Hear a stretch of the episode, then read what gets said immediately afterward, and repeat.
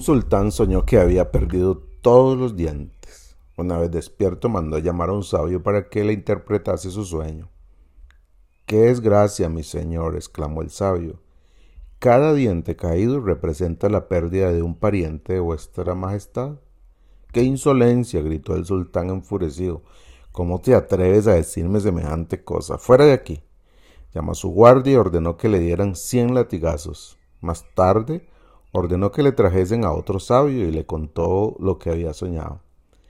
Este, después de escuchar al sultán con atención, le dijo, Excelso Señor, gran felicidad os ha sido reservada.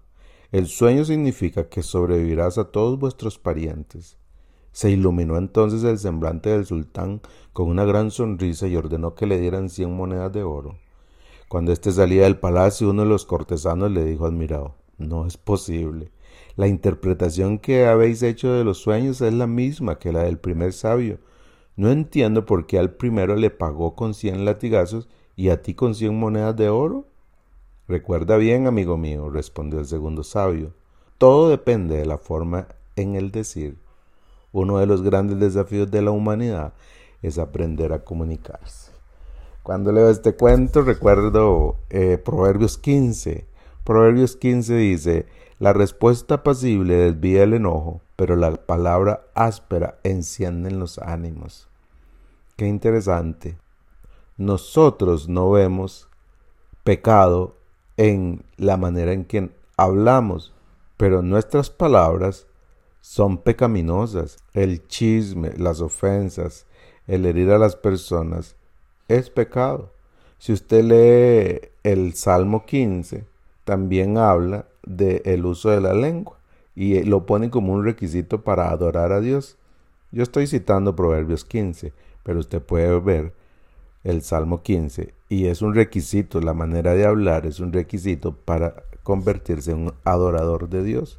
Yo crecí en una familia que decía lo que pensaba, así crecí y por mucho tiempo hablé de esa manera. Hoy yo creo que haría personas que amo que el silencio hubiera sido mejor, Hoy yo creo que gané algunas discusiones y como dice aquella frase, ganamos una discusión pero perdemos a un amigo.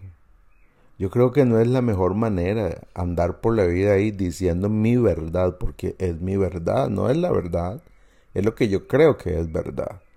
Y creo que haciendo esas cosas herí a las personas y doy gracias a Dios porque me enseñó que, que el mal uso de mis palabras es pecado y que herir a las personas o andar por la vida chismeando o juzgando a las personas, hablando mal de las personas sin conocerlas, también es pecado.